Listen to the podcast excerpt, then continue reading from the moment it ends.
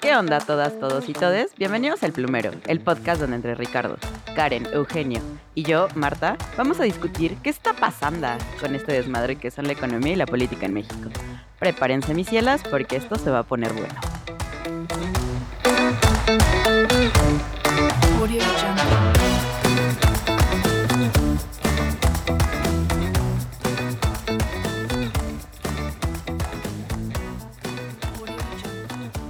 onda, gente bonita? Sean bienvenidas, bienvenides y bienvenidos a un nuevo episodio de El Plumero, su podcast de coyuntura política y económica favorito.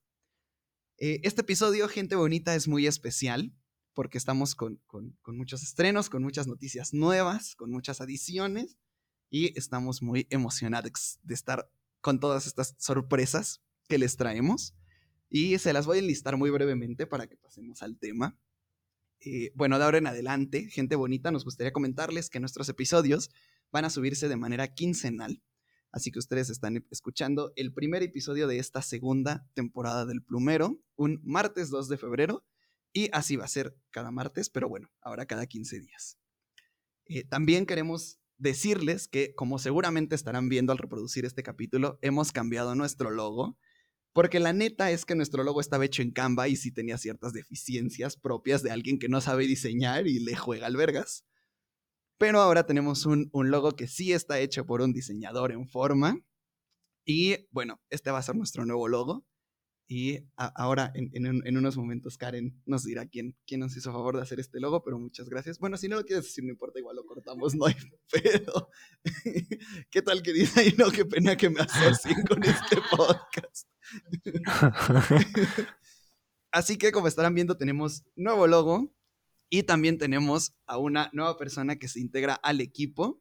Ella es Marta, es economista, al igual que Karen y un servidor.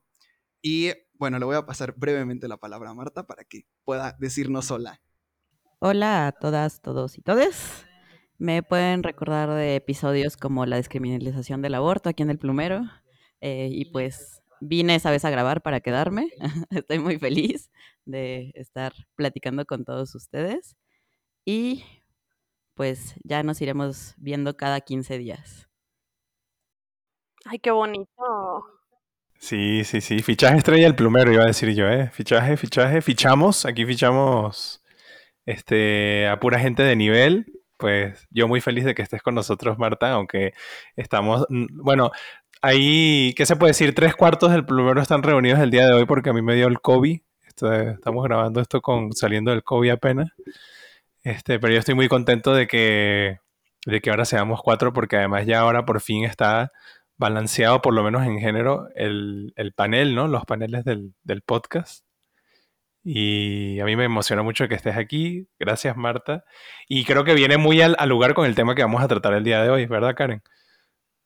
Ah, total, totalmente, ¿no? Digo, igual agradezco a Marta que haya aceptado esta gran invitación que le extendimos para formar parte del, del Prumero, para traerles a ustedes un mejor contenido. No es que nuestro contenido fuera malo, ¿no? Que nos creo excelentes en lo que hacemos, pero siempre una, una perspectiva de calidad extra se agradece al, al, panel del Plumero, ser un poquito menos la hora de opinar, que nunca fue el, que nunca fue el trip, y ya estar un poco más mediados en distintas opiniones y distintas perspectivas. Entonces, un gustazo tenerte aquí, Marta. Y justo aprovechando, este, como dijo Barquera, quiero agradecer el logo que nos acaba de hacer un amigo de la familia, se llama Siriom, excelente maestro de yoga también, por si lo quieren buscar para sus clasitas de yoga, ya saben, y pues muchas gracias Siri por el, el, logo que nos mandaste que quedó maravilloso. Y pues bueno, como ven, sí, le vamos entrando al tema del día de hoy, que es un tema que ha estado de moda porque pues es una morra que le encantan las redes sociales, le encanta sentirse influencer porque al final lo es. Y vamos a desmenuzar un poquito de la figura que ha sido Mariana Rodríguez en el panorama electoral y mexicano en estos últimos tres años más o menos que ha estado como en el ojo de Instagram y de nuestras redes sociales. ¿Cómo ven muchachos?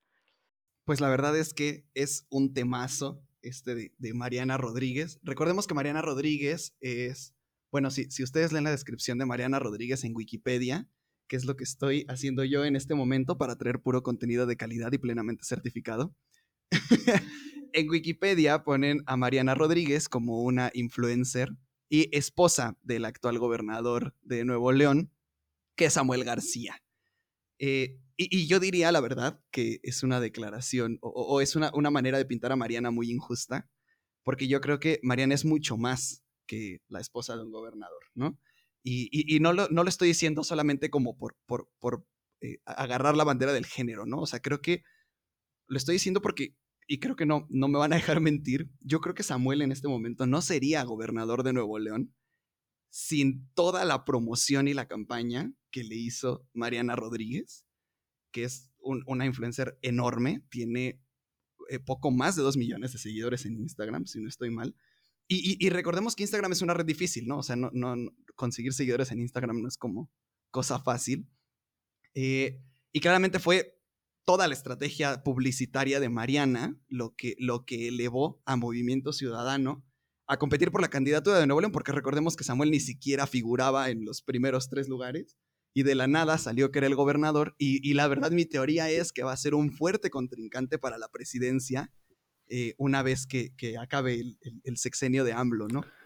Entonces me parece un tema muy interesante, pero pues bueno, vamos a darle, no sé, no sé qué más quieran decir ustedes para presentar a María. Sí, pues yo creo que lo de la presidencia hay que ver si no hay una guerra fratricida ahí al interior de Movimiento Ciudadano, como está pasando ahorita en Morena, porque pues igual está como, como ese tema de que Samuel y el, el nieto de Colosio, me parece que es, ¿no? Que entre cuál, cuál y cuál, y, por el otro lado está nuestro Humpty Dumpty favorito, Enrique Alführer, Enrique Alfaro pero fuera de eso, yo estoy totalmente de acuerdo en que, en que la, la, gran estratega de marketing político de la carrera política de Samuel fue Mariana. Y, y yo en realidad planeaba abrir el episodio preguntándoles qué opinan ustedes de, gestos, por ejemplo, de políticos como agarrar y besar a los bebés.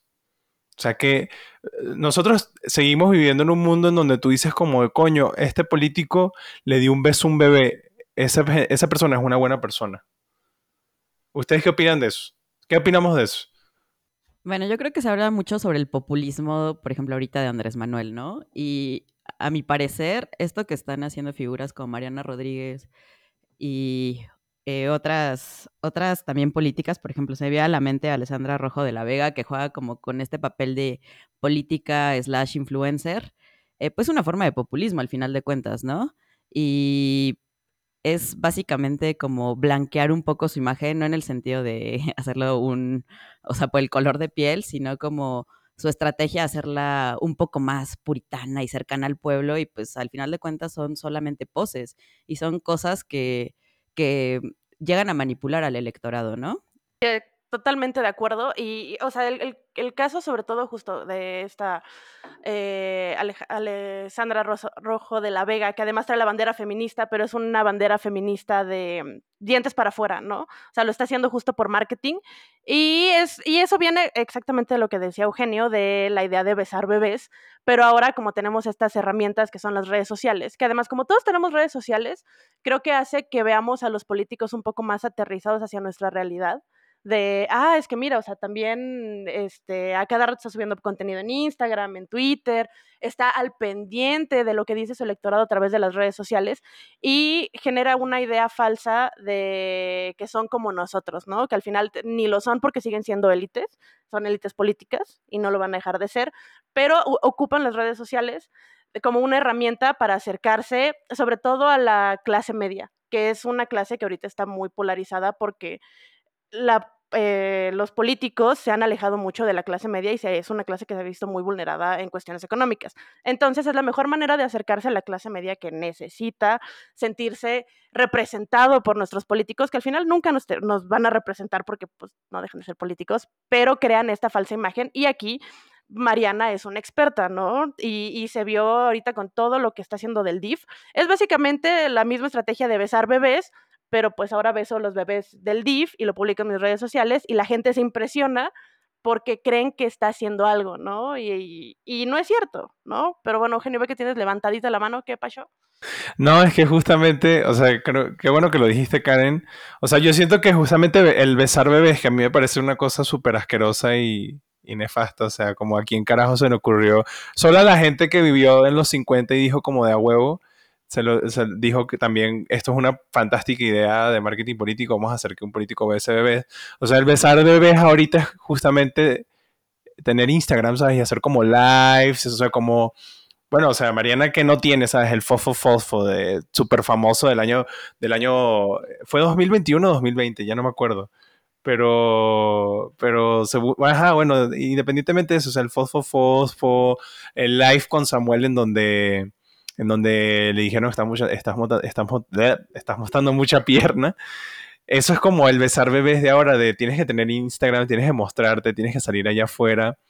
Y yo creo que como estrategia para acercarse a la gente sí es como muy poderosa porque como, o sea, cómo sacas a un político de tu cabeza si lo tienes como en tu teléfono todo el tiempo, ¿no? O sea, incluso si, si dices como de, ah, sabes, como de esto no me gusta, porque lo que a veces siento que pasa también mucho y también quería discutirlo con ustedes, es que hay como una especie de morbo.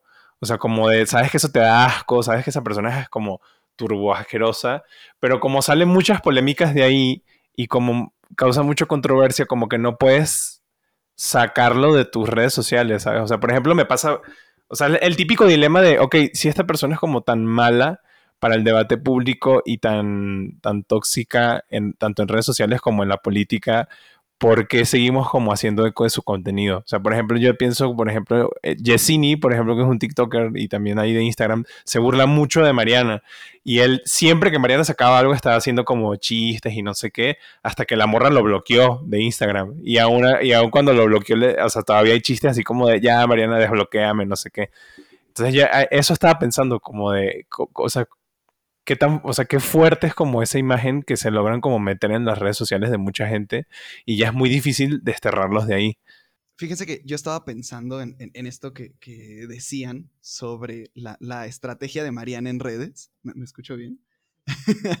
estaba, estaba pensando esto que decían de la estrategia de Mariana en redes, pero, pero creo que además lo junta con otra estrategia que, que creo que le va a ser muy redituable, ¿no? Y es que típicamente no, no conocemos a quienes son las parejas de los gobernadores o las gobernadoras en México, ¿no? O sea, típicamente el ojo público está puesto sobre quien ostenta el cargo, eh, eh, sea, hombre o, mujer. Digo, cabe destacar que la mayoría de las mujeres gobernadoras han, salido, han, salido ahora de, Morena, que creo que es quien tiene más, más gobernadoras en este momento y quien ha pugnado más como por, por, por dar esa diversidad, porque hasta antes de eso no teníamos muchas gobernadoras. Pero bueno, creo que, creo que Mariana rellena esto de, de no ser la pareja desconocida del gobernador de Nuevo León, ¿no? Es, es la cara del gobierno de Nuevo León y yo diría que es quien le presta foco al gobernador de Nuevo León para que a través de ella, de su imagen y de, del, del poder que tiene en medios, sea él quien se haga promoción, ¿no? Entonces creo que esto es muy interesante y, y, y, creo que también es, es muy interesante el giro que esto le está dando a la política mexicana, ¿no?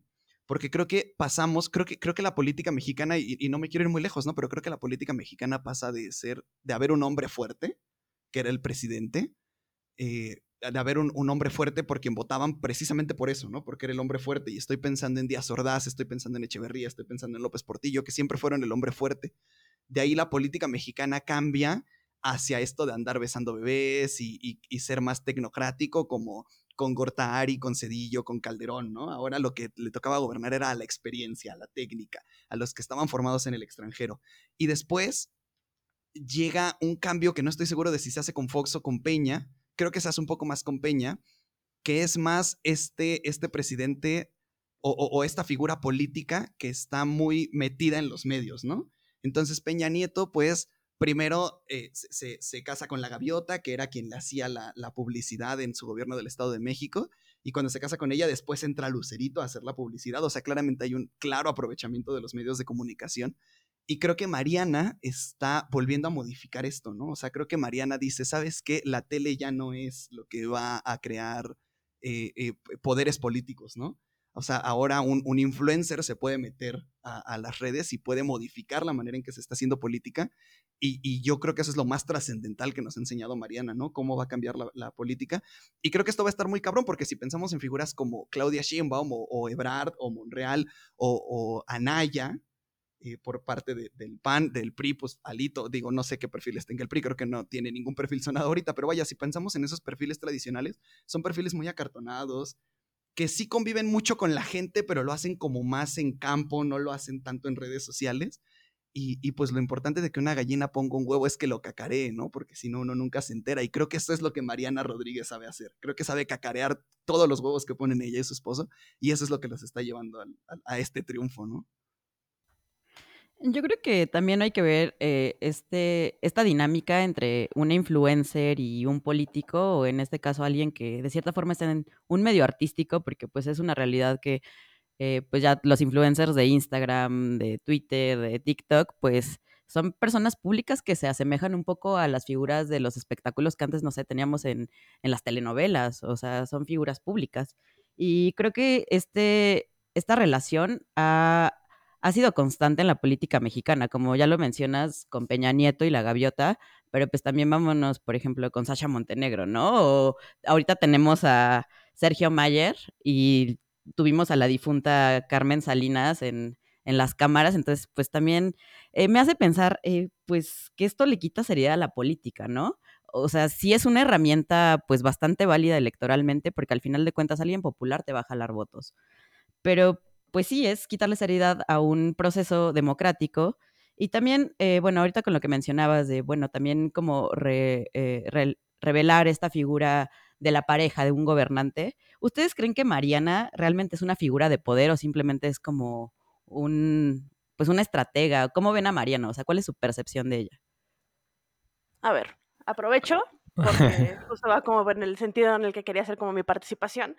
Eh, creo que Mariana sí es completamente una figura de poder porque la morra no es pendeja. A diferencia de Samuel, que es un idiota, Mariana no es pendeja y sabe perfectamente lo que está haciendo. Y retomando un poquito como de esta política televisa que hemos tenido desde los 70, que siempre ha existido ahí una simbiosis entre la política, eh, los grandes medios de comunicación y la imagen que tienen ante la gente. Y, y, estas mujeres que han estado ahí como al lado de figuras públicas, como es el caso de Anaí con Raúl Velasco, con La Gaviota, eh, con Sasha Montenegro. Siento que el caso de Mariana es un poquito más orgánico porque los casos anteriores se veía que era como el partido político eh, haciendo la alianza con Televisa para llegar a las masas, pero se veía muy artificial, ¿no? O sea, tanto la pareja de Peña Nieto con la gaviota como de Velasco con Anaí, se veía completamente fabricado.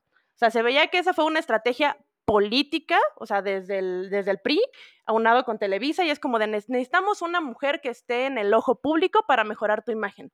Y con Mariana no creo que sea así. Mariana, más bien, creo que sabe la capacidad que tiene en redes sociales, sabe la influencia que ella tiene, y entonces ella es la que está creando la alianza estratégica con Samuel, que es un idiota, para levantar a este vato, porque sabe, esta morra sabe que le conviene a ella eh, de a manera de negocio incluso, el, tener esta relación con Samuel. O sea, Samuel se ve súper beneficiado en tener a Mariana, pero al final yo siento que ahí la que estuvo atrás de toda la estrategia política es esta morra. Esta morra es la que mueve los hilos y, se notó, o sea, que Samuel sea gobernador ahorita es por toda la chamba que hizo Mariana en sus redes sociales. Y no hubo atrás, o sea, Movimiento Ciudadano, pues dijo, ah, qué chido que está jalando así.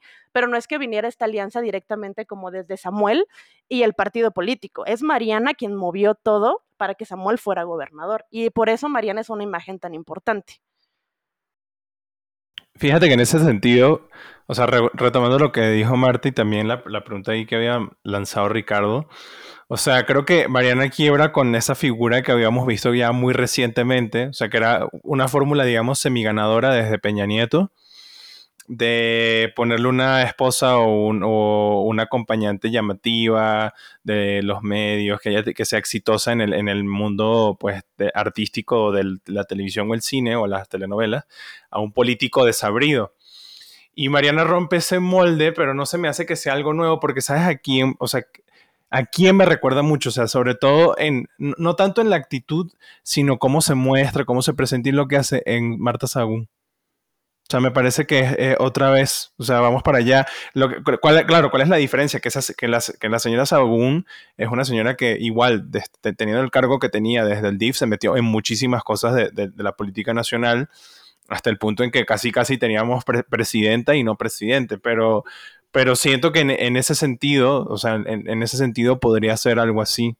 O sea, yo, por ejemplo, igual pensando en la, en la idea hipotética y para que discutamos aquí nosotros, o sea, si se lanza a presidente este, este, este, personaje que es Samuel García, que por supuesto que, que, está, o sea, o sea, salvo la mejor opinión de cualquiera de, de, las personas que nos estén escuchando, que lamentándolo mucho no voy a poder respetar, o sea, salvo, salvo que ustedes piensen que Samuel realmente es un estratega político, justo la que lo mueve es Mariana, y si la veo en esa posición de, va, o sea, si mi, si mi esposo, si la persona con la que yo me caso es presidente de México, es porque yo, yo quise, ¿sabes? O sea, yo moví para que eso sucediera y porque yo tengo una plataforma que es mía, que esa es la otra cosa que, que siento, eso sí siento que es muy nuevo, por ejemplo, de, lo, de cómo lo hace Mariana, porque es una persona que llega ahí a través de su plataforma personal en redes sociales, que aunque seguramente tiene un equipo que la, que la maneja en eso, porque se sabe que los influencers también se manejan así, o sea, hay un poco de lo viejo en lo nuevo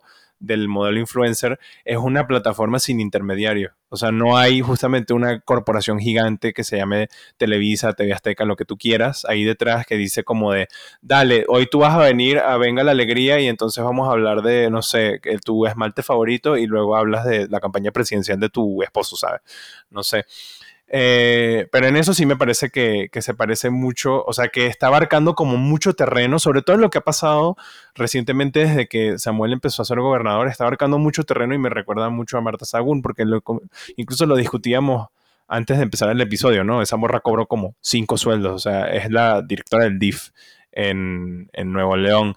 Tiene eh, la agencia de promoción este, de la imagen de Nuevo León, que es Amara Nuevo León. Además, había, recuerdo haber yo leído en Twitter que aparecía en la nómina de, de, la Secretaría de Comunicación o la agencia de comunicación que tiene contratada el, el, gobierno de Nuevo León.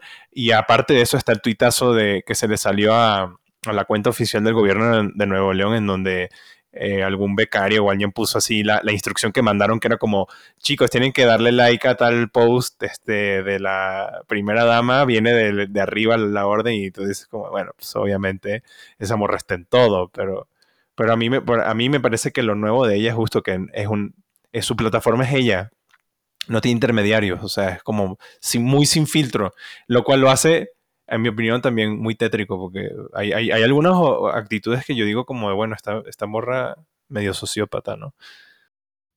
Fíjate, Marta, respondiendo a esta pregunta que nos hacías de, de cómo veíamos a Mariana. Yo creo que hay que recordar que Samuel es diputado en el Congreso Local de Nuevo León desde 2015 y después, desde 2018, eh, fue senador en, en, en, la República, senador por Nuevo León, en, al, al, al, Senado de la República, ¿no?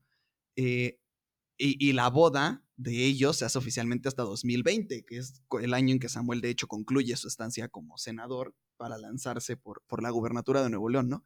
Y, respondiendo a esto que, nos comentabas, Marta, yo me atrevería a decir que Mariana, no Mariana, no, no, Mariana, porque no, no, es ella en sí, yo me atrevería a decir que la pareja, o sea, la unión entre Mariana y Samuel, en un principio fue un buen negocio, ¿no? O sea, eran familias ricas, ambas metidas de cierta manera en la política o en el, o en el empresariado de Nuevo León, que sabían que se podían apoyar bastante bien para crecer políticamente.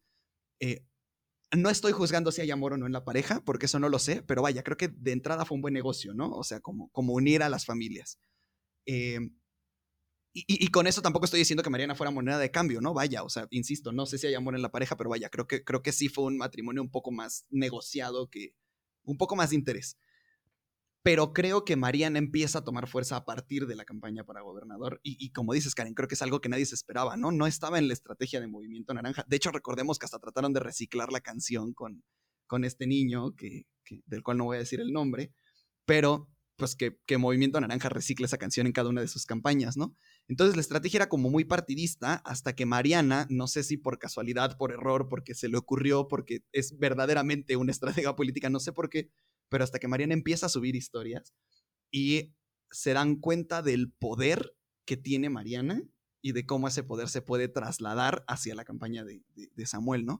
Entonces yo creo que hoy en día Mariana es un nombre propio y yo me atrevería a decir que es un nombre más grande que Samuel, es una marca mucho más grande que Samuel, no solo porque genera más, más ingresos, sino porque es mucho más sonada. ¿No? O sea, si, si, recordamos las noticias de Samuel, yo las noticias que recuerdo de Samuel era diciendo lo, lo, triste y lo sufrido que era ir a jugar golf con su papá para que le pudiera pagar. Eh, yo recuerdo a Samuel diciendo que el presupuesto era un pan de muerto. Yo recuerdo a Samuel diciendo que la gente tenía suelditos de menos de 50 mil pesos. Y por otro lado, yo recuerdo a Mariana diciéndonos que había tirado su medalla de San Benito, que había tirado sus chanclas en la naval, en la marina, perdón. Entonces, creo que cuando empiezan a, ver que juntos pueden hacer un gran negocio, es cuando Mariana empieza a entrar a la campaña y ahora entra como, como primera dama, aprovechándose del DIF, ¿no? Que en un primer momento rechaza hasta que se da cuenta de que es un excelente capital político y que hay muchos niños sin derechos cuyos derechos constantemente se ven vulnerados, que no tiene nadie que vele por ellos y que ella puede usar a su voluntad en redes sociales, incluso sin taparles el rostro, a pesar de que ella no es su representante legal y ella no tiene derecho de mostrar a esos niños, ¿no? Eh, y, bueno, creo que, creo, que, creo que Mariana ahora ya es, no, no, no sé si una política, porque ella misma no está metida en política, pero yo creo que Mariana ya es un nombre propio, o sea, ya tiene poder y capital político propio. Y ya a mí no me, no me impresionaría ver el día de mañana a Samuel queriendo competir por la presidencia y a Mariana queriendo competir por un cargo público local. Estoy seguro de que esto va a suceder. Eh, claro, o sea, yo coincido en muchas cosas y más allá de analizar la, dinámica de Samuel y de Mariana, en lo personal, porque, bueno, para empezar, pues no, no me creo con la autoridad de, de criticar eh, su vida personal, a pesar de que, pues, ellos la exhiben en redes, como bien había dicho Eugenio, pues esto es un, también una cuestión de morbo, o sea, a la gente le gusta ver qué está haciendo la pareja IT de Nuevo León. Y mm, este, yo creo que coincido totalmente con Karen en el sentido de que Mariana no es ninguna pendeja, o sea, definitivamente no lo es. Ella jala agua para su molino, es embajadora de no sé cuántas marcas, eh, ella incluso tiene una marca personal de maquillaje, me parece. Y también, o sea, vende esta idea de la mujer empresaria, emprendedora, que pues es una, una fórmula muy exitosa en Nuevo León, ¿no? Sobre todo por pues el contexto social de, de ser una persona este, meritocrática, pero bueno, ¿cómo esta fórmula va a ser exitosa a nivel nacional? Sabemos que sí hay un amplio, em, una amplia parte del electorado que busca, este, pues, el ser como exitoso y toda esta idea de la izquierda contra la derecha, lo que sea. Y seguramente va a encontrar un nicho en, en la política y en los ideales de muchos votantes, pero a nivel nacional, ¿qué tan exitoso podría llegar a ser, no? Yo siento que puede ser bastante exitoso y que, y, que se está notando desde ahorita, ¿no? Porque este, hay una percepción, o bueno, yo lo he visto en Twitter, sí he visto como varios tweets, pues, de gente que dice que Mariana está haciendo algo, ¿no? Este, tanto, tanto publica en sus redes sociales y además hay, hay, que entender que ella se hizo de una base de seguidores justo antes de Samuel. O sea, esta morra es influencer desde el 2018. Ponle que ya andaba con Samuel y de hecho en de hacer la investigación para este capítulo desafortunadamente me tuve que aventar una charla de Mariana Rodríguez que hace en el TEC de Monterrey, de los exalumnos del TEC de Monterrey. Y ya es una plática tipo TED Talk, como de 20 minutos, donde ella habla como de sus de, sus logros, ¿no? De todo lo que batalló ella, de que de, chiquita la ponían a vender cupcakes para comprarse una película del Grinch. Es como de, ay, pobrecita, ¿cómo tuviste que sufrir vendiendo cupcakes a tus tías? Pero, o sea, ella, ella lo ve como eh, historia de superación personal, ¿no? Y aquí se ve como la onda meritocrática que, que, trae encima. Y la morra tiene mucha, o sea, y, de ahí, eh, y, justo lo menciono en esta plática, que es a lo que iba, que cuando empezó a hacer su, ella platica que cuando empezó a hacer sus lives en Instagram de maquillaje, que tanto su hermana como Samuel le decían, es como de, ¿para qué estás haciendo eso? ¿no? O sea, y ahí se ve hasta el principio que Samuel decía, o sea, como, ¿para qué no? Y que esta morra dice que agarró y que mandó a la verga a Samuel y que lo cortó porque ella quería ser exitosa. Digo, evidentemente regresaron en algún momento, pero ella dice, no, yo corté a Samuel, o sea, en la plática dice, yo lo corté porque yo quería, porque yo vi que aquí había una oportunidad de éxito y la seguí. Ajá. Y al final, pues Samuel se vio beneficiado de incluso lo que él mismo dijo, ¿para qué lo haces? ¿No? Y, y, tanto lo ha hecho esta morra que en la base de seguidores que tiene, que es una base que probablemente no sea una base eh, política, o sea, ella no la sigue gente que está interesada en la política, ella la sigue gente que está interesada en maquillajes, en bolsas, en la vida de una morra rica de Monterrey. y es gente que usualmente está alejada del ambiente político, así como, o, sea, o como nosotros lo vemos de una manera muy académica, pues esa no es su base y que esté metiendo lo que hace Samuel dentro de sus historias, está llegando a una base que estaba olvidada dentro de la política. Hay gente que de plano dice, a mí no me interesa la política, esa gente es la que sigue a Mariana.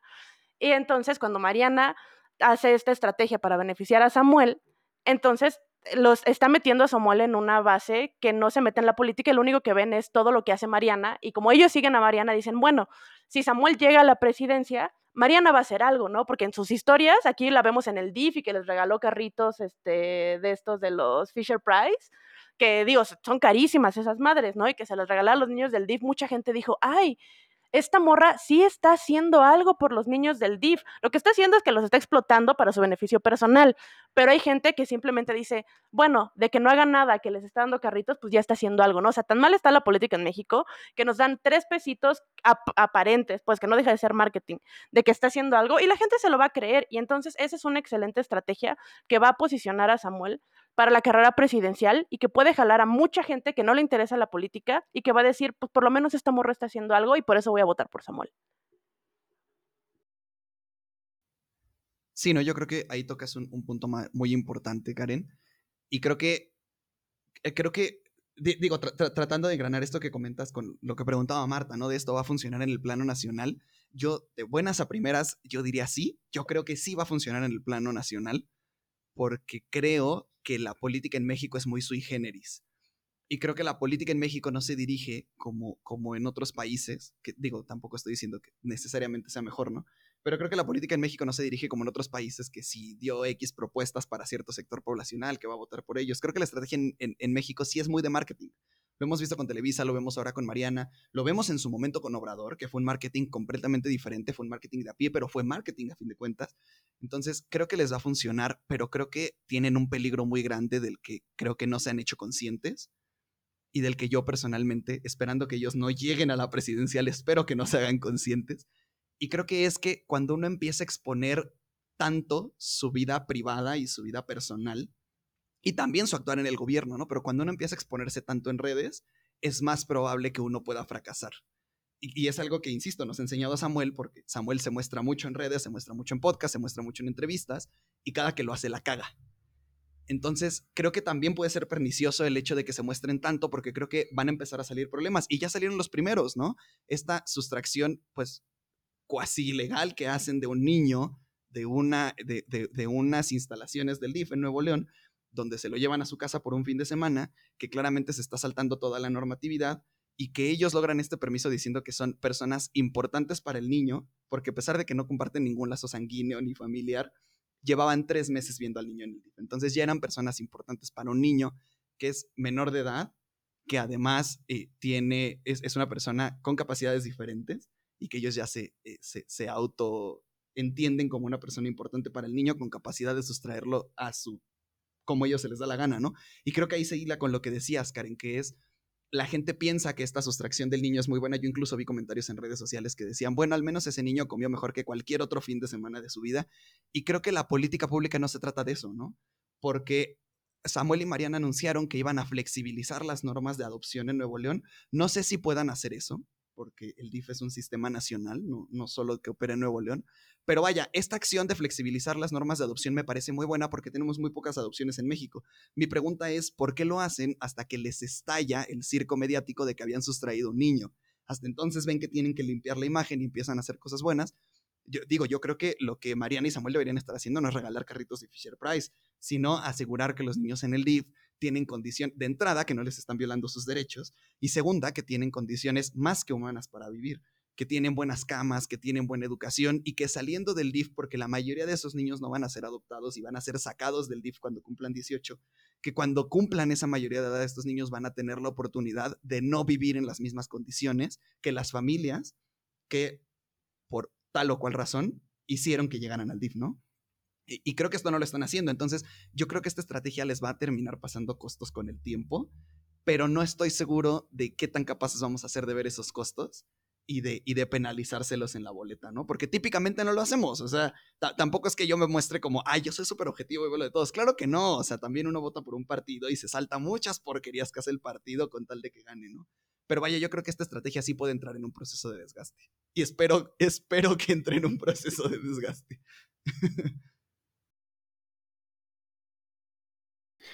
Bueno, sobre eso la verdad es que si se desgasta o no, yo creo que es algo más como del momento general que estamos viviendo con el fenómeno de las redes sociales, en donde ya por fin como que, o sea, digamos, de 2010 a 2020 hubo como un lag, ¿no? Sea, hubo como un retraso en donde la gente no entendía como muy bien para qué funcionaban las redes sociales. Bueno, digamos, la gente no, sino cierto grupo demográfico que son usualmente los que ocupan cargos públicos de representación, no entendían bien para qué funcionaban. Las redes sociales eran muy de nicho, o sea, yo todavía me acuerdo el del Twitter en donde tuiteabas Twitter on y Twitter off, creo que esto lo he dicho ya varias veces, pero, pero eso era otro Twitter y ahora Twitter también, por ejemplo, es una, es una arena en donde se libran batallas políticas campales muy fuertes. Y, Twitter puede hacer y deshacer tu carrera en el momento, por lo menos para cierto grupo de edad, que es el grupo de edad por yo, que yo digo que es entre 15 y 39, 44, algo así de años. O sea, Twitter puede hacer o deshacer tu carrera política para ese grupo de edad. Y ese es un poder que, que que yo siento que a mucha gente le, atrae y a mucha gente también pues le asusta porque por ejemplo, o sea, también si nos fijamos eh, cuáles son las plataformas principales de influencers así, suelen ser Instagram porque la interacción es limitada. O sea, tú puedes elegir como que, o sea, tú puedes mostrar mucho hacia afuera, pero hay, hay como mucho control de qué recibes tú. Y por eso también me da una idea de por qué, por ejemplo, eligieron esa plataforma eh, o porque en esa plataforma es más dado encontrar casos así, porque además es mucho más fácil llegarle a muchos otros grupos de edad. O sea, ya por ejemplo pasa que mi abuela tiene Instagram y, haces así y nada más scrolleas para abajo y encuentras muchas cosas. Instagram de por sí cuando, cuando no tienes como fotos nuevas, te recomiendo de repente, o sea, me, me ha pasado que de repente como que scrolleas, no tienes fotos nuevas para ver y te aparecen, te aparecen cosas recomendadas ahora, o sea, que no necesariamente es de la gente que, que sigues. Y pues por ahí un par de veces sí se me ha colado, por ejemplo, un video de. de. Ay, ¿de cuál era esto que dije? Como, ¿por qué verga me está apareciendo esto? Se me coló un video así como de. de. ¿Cómo se llama este señor? El de la. La Benito Juárez, el calvo. Anaya Mini, Anaya. Este. Bueno, de él, del, de, una de sus propagandas de, este, para la alcaldía. Y yo dije, ¿pero por qué? O sea, ¿por qué, se me, está, ¿por qué me aparece esto en, en Instagram? Pero yo creo que es, un, es parte de que, la, de que ya por, por fin, después de todo ese desfase de, de, más o menos 10 años, la gente llegó a, esa gente llegó a esas plataformas. Eh, eh, sí debo decir que creo que en esto sí tenemos un poquito la culpa la gente que, que engrandeció figuras, por ejemplo, en el caso de Twitter, este, mediáticas por, como, como pueden ser algunos opinólogos que, luego se han saltado a otras plataformas y así, pero ya llegaron. Y, y, hasta que no surja otra cosa igual de grande, en mi opinión, que Instagram y esas cosas, o sea, por ejemplo, igualito ahorita con TikTok, creo que TikTok, o sea, a mí no me han parecido políticos en TikTok, no sé si ustedes sí, pero TikTok es como una plataforma en donde para mí todavía no llega eso pero inevitablemente va a llegar porque ya aprendieron para lo que sirven y es para llegar a la gente muy directo y pagando muy poco dinero además, este, me parece, o sea, no, creo que es más barato que, que otras campañas tradicionales. Ahora que estabas hablando como de el uso de redes sociales, creo que también es bien importante reflexionar sobre, pues, que hay una necesidad de regular, ¿no? Eh, las redes sociales, si bien eh, pues te dan esta, esta oportunidad de ser más libre con tu forma de expresarte y ser más rápido en cuanto a opinar de los sucesos coyunturales, pues creo que también eh, ha habido casos donde, donde hay que cuestionar, pues, en la política hasta qué punto las podemos usar. Se me ocurre esto de eh, cuando las elecciones pasadas a la presidencia, pues evidentemente había una veda electoral antes de, la elección y, e influencers empezaron a mandar mensajes a favor del Partido Verde Ecologista, ¿no? Y al parecer sí hubo una multa, pero pues son em, cosas que pues no se habían pensado, ¿no? Y en este caso también con Mariana, eh, pues el darnos cuenta que hizo algo ilícito con la abstracción de este menor del DIF, eh, las redes sociales eh, sirvieron también para documentar pues esta falta, ¿no? Pero pues ahí se queda. ¿Cómo vamos a, realmente penalizar las malas acciones que hagan eh, desde la política en redes sociales, ¿no? ¿Hasta qué punto las podemos ocupar? Y yo creo que lo que dices es, es o sea, lo que propones de regular las redes sociales en cuestiones de política, creo que se tiene que hacer, pero creo que es un tema muy complejo. Y, y hay veces que los partidos políticos no, o sea, quieren aprovechar las redes sociales y terminan haciendo cagaderos evidentes, como es el caso del Partido Verde Ecologista, que evidentemente se notó que no respetaron la veda electoral, le pagaron a los influencers y los influencers, estando pendejos, pues fueron y dijeron como los anuncios de, ay, yo, además, o sea, ni siquiera avisando que es publicidad pagada, porque eso sí está como relativamente regulado, de que si es una publicidad pagada lo tienes que anunciar, y estos vatos fue como de yo revisé las propuestas del Partido Verde y me gusta su propuesta de energías renovables, porque además todos en el mismo speech, ah, que era así como de, güey, el, cinismo del Partido Verde, ¿no? Y, es como, y, esas definitivamente son cosas que se tienen que regular, pero al mismo tiempo, en, las mismas elecciones, se dio el caso de que el INE intentó sancionar a Mariana Rodríguez por, eh, en cuestiones de campaña, porque lo que decía, este, lo, lo que decía el INE originalmente fue que eh, estaba entrando dinero hacia Mariana Rodríguez, beneficiando a Samuel García, pero Mariana, eh, regreso al punto, Mariana no está pendeja y entonces quedó, quedó en un limbo porque al final eso no está legislado por ningún lado de si está bien o no está bien que el dinero que evidentemente no le puede entrar a la campaña política de Samuel, pues entra a través de Mariana para beneficiar a Samuel. Y aquí el asunto es que sí se intentó sancionar esa situación, pero lo que hizo Mariana fue que levantó una queja ante la Comisión Nacional de Derechos Humanos, ¿no? Y lo que, y lo que dijo Mariana fue, y, cito, dice, las mujeres no somos un accesorio, no somos un producto ni una mercancía con un precio etiquetado. Las mujeres no debemos de estar obligadas por el INE ni por nadie a elegir entre participar con nuestro esposo o ejercer libremente nuestra profesión. Y medianamente la morra tiene un punto ahí, pero al mismo tiempo es como de, o sea, sabes que lo estás haciendo por un beneficio político y te estás escudando en un tema de género para no pagar la multa. Y al final el Instituto, el Instituto Nacional Electoral no procedió con la, con, la multa hacia Samuel, porque procedió la queja de Mariana con derechos humanos, porque ella dijo, o sea, yo soy un individuo, yo soy mi marca, y lo que me entra a mí no está relacionado con Samuel, cuando sabemos que sí. Entonces, eh, es este punto donde, o sea, ok, sí, o sea, justo, las mujeres no somos un accesorio, ¿no? Pero tú lo estás haciendo y te estás escudando en que no lo eres. Entonces caemos en un área de muchos matices grises, que es como de, o sea, ¿cómo lo regulas? ¿Cómo no lo regulas? Porque, o sea, ahí sí no sé qué tanto se puede hacer al respecto. Y evidentemente va a haber partidos políticos que se van a aprovechar de eso. Y también va a haber partidos políticos que no lo van a saber hacer y que van a seguir haciendo las mismas mamadas del Partido Verde Ecologista y ellos sí los van a sancionar porque están pendejos. O vamos a terminar viendo un chingo de TikToks de que nos van a dar un chingo de cringe de políticos bailando lo que sea que esté de moda y que tampoco va a funcionar. O sea, aquí regresamos al punto de que Mariana sabe perfectamente cómo utilizar esta estrategia a su favor y de que las balas, así cual Matrix, le pasen a los lados y que a ella no la toquen. Fíjate que yo recordaba justo ese caso de la multa, ¿no? Donde le mete la multa. No, no, no recuerdo qué, qué partido es quien mete esta como controversia, ¿no? Diciendo que todo el apoyo de, Mariana fue apoyo que, pues a final de cuentas, debería ser apoyo monetizado y contarse dentro de los gastos de campaña de Samuel. Y yo creo que tiene un gran punto, ¿no? Es decir, si, si yo estuviera trabajando, digo, no, no necesariamente yo, Ricardo, ¿no? O sea, si una persona estuviera trabajando en la campaña de alguien que va a diputado local, a senadora, no sé, algún puesto de representación popular, y, y tuiteo a su favor, o hago, o hago eh, publicidad en, Instagram a su favor, pues no debe ser esto contabilizado como un gasto de campaña, ¿no? Creo que se aprovechó ahí de un vacío legal enorme, porque la diferencia es que Mariana sí monetiza con lo que promociona. Mariana sí tiene asociaciones con marcas, justo como decías, Marta es embajadora de ciertas marcas y sí monetiza a partir de la promoción que le hace estas marcas. Y claramente lo que hizo con Samuel fue una promoción de marca. No fue, no fue, no fue no solamente apoyar a su esposo, es decir, Mariana es una marca registrada, Samuel también lo es, y una marca apoyó a la otra. Y creo que aquí entramos en, muchos vacíos legales que yo creo que al aparato mexicano sí le va a ser muy difícil procesar porque no vamos a estar seguros de hasta, dónde se puede establecer el límite y hasta dónde no.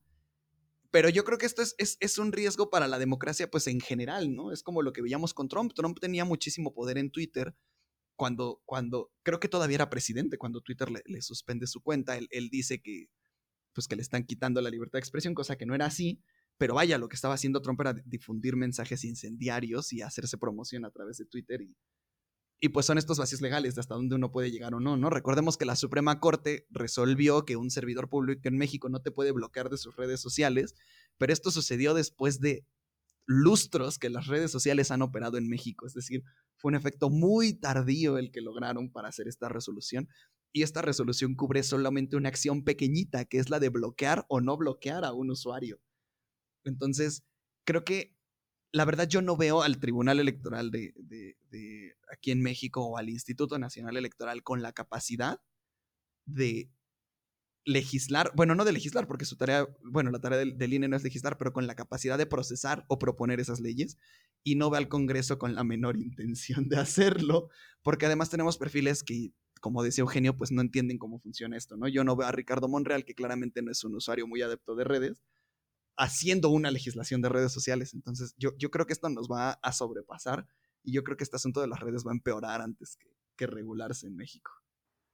Y súper rápido, o sea, nada más una acotación bien rápida a lo que decía Ricardo de que ya los servidores públicos no te pueden bloquear de redes sociales. La realidad es que lo siguen haciendo.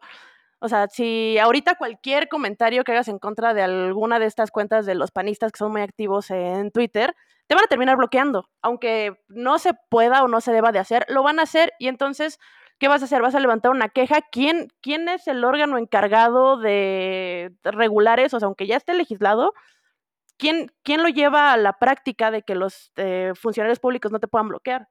¿no? Si, ya te bloquearon, o sea, ahí es como lo complicado, ¿no? Aunque se llegue a, a legislar y a regular, ¿quién es quien lleva a cabo que se cumplan estas regulaciones? Sí, pues no hay. O vas a tener que sacar un amparo ¿no? para que la persona no te bloquee porque está violando tu... y le vas a tener que meter dinero a tu amparo, ¿no? O sea, es, es, un campo súper turbio, súper oscuro. Sí, y bien difícil. Es que justo eso, eso iba, que, o sea, chido que la Suprema Corte se haya pronunciado, pero, o sea, pasaba lo mismo que la marihuana con la COFEPRIS. O sea, ¿cuál es la única forma de hacer efectivo ese derecho?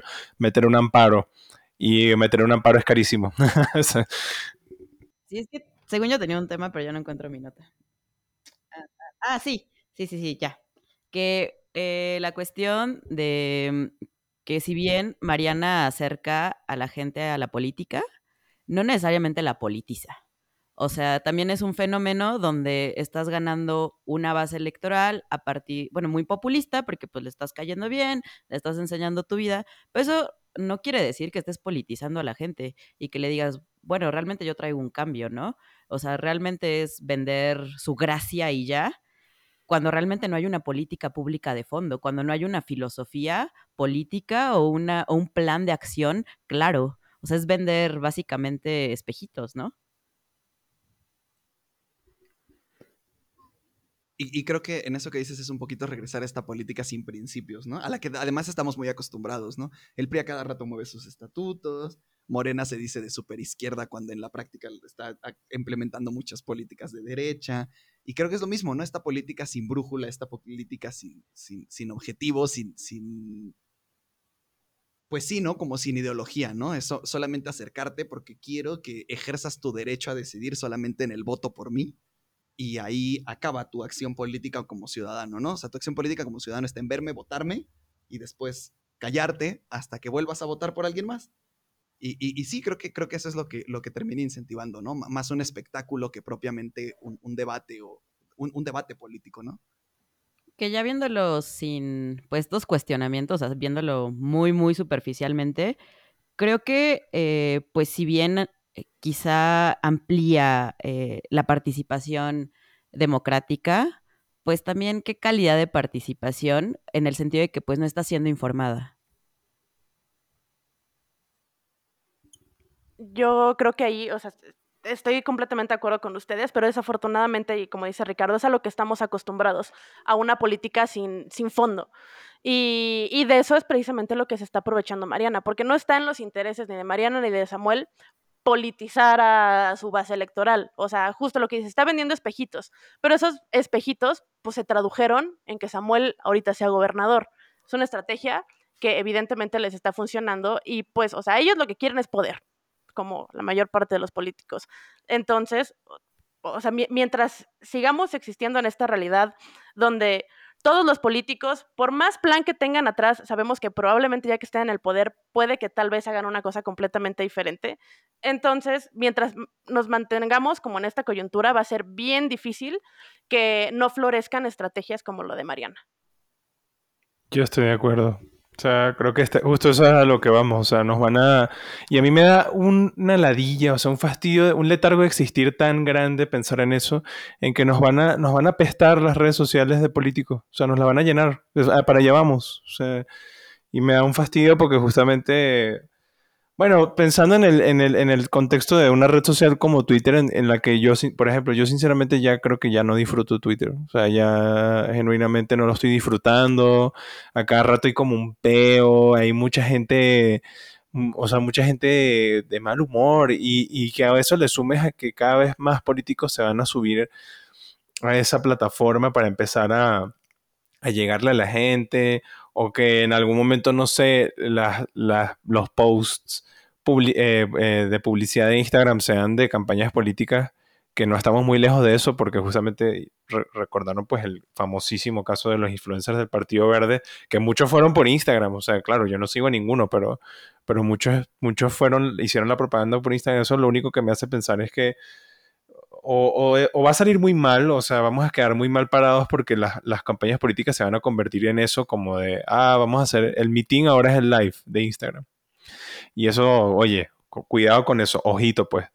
¿Vamos para allá o que la gente igual se vuelva a hartar muy rápido de eso? Porque siento que eso fue también lo que pasó Digo, yo no, yo no vivía en México para ese momento, pero eso fue lo que pasó muy en la etapa presidencia Peña Nieto un poquito antes. O sea, 2010 en adelante la gente era muy fastidiada como de que, que ladilla ver televisión, que ladilla este, consumir medios, medios eh, de comunicación tradicionales porque están llenos de eso. Y si las redes sociales nos lo van a llenar de eso, yo creo que pase lo que pase nos va a ir muy mal. Pero bueno.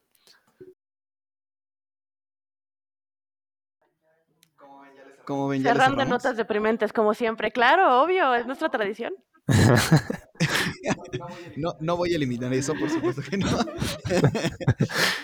y pues bueno, gente bonita, muchísimas gracias por habernos acompañado en este primer episodio de la segunda temporada. Les recordamos que los episodios van a ser quincenales y como par de asuntos parroquiales también, eh, les, les queremos recordar que a partir de esta segunda temporada vamos a tener un, un Patreon. Sí se dice Patreon, ¿verdad? Sí, el Patreon. Vamos a tener un Patreon donde nos van a poder invitar algunas chelitas si ustedes gustan. Eh, y bueno, todo lo que recaudemos va a ser obviamente para ponernos bien pedos antes de grabar, pero también para invertir en equipo y que nos puedan escuchar mejor. Eh, ya hoy teníamos un mejor equipo, pero falló, falló porque nadie aquí es, es técnico de sonido, nadie aquí sabe bien de eso. Estamos aprendiendo, así que pues falló nuestra, nuestra consola, pero ya en el siguiente episodio nos van, a nos van a estar escuchando con muchísima calidad de audio. Y pues bueno, gente bonita, muchísimas gracias por acompañarnos nuevamente. Les mandamos un enorme abrazo. Gracias por inaugurar con nosotras, nosotros, nosotros esta segunda temporada. Y nos estaremos viendo, o bueno, escuchando dentro de 15 días. Que pasen un excelente día. faltó el besito en el asterisco, ¿no? Oigan, no, oigan, perdón, estaba yo aquí haciendo una modificación de último momento. Así que vuelvo a despedirme. Gente, muchísimas gracias por escucharnos y nos despedimos como siempre en un muy sabroso y muy mojado besito en el asterisco. Bye bye y besitos.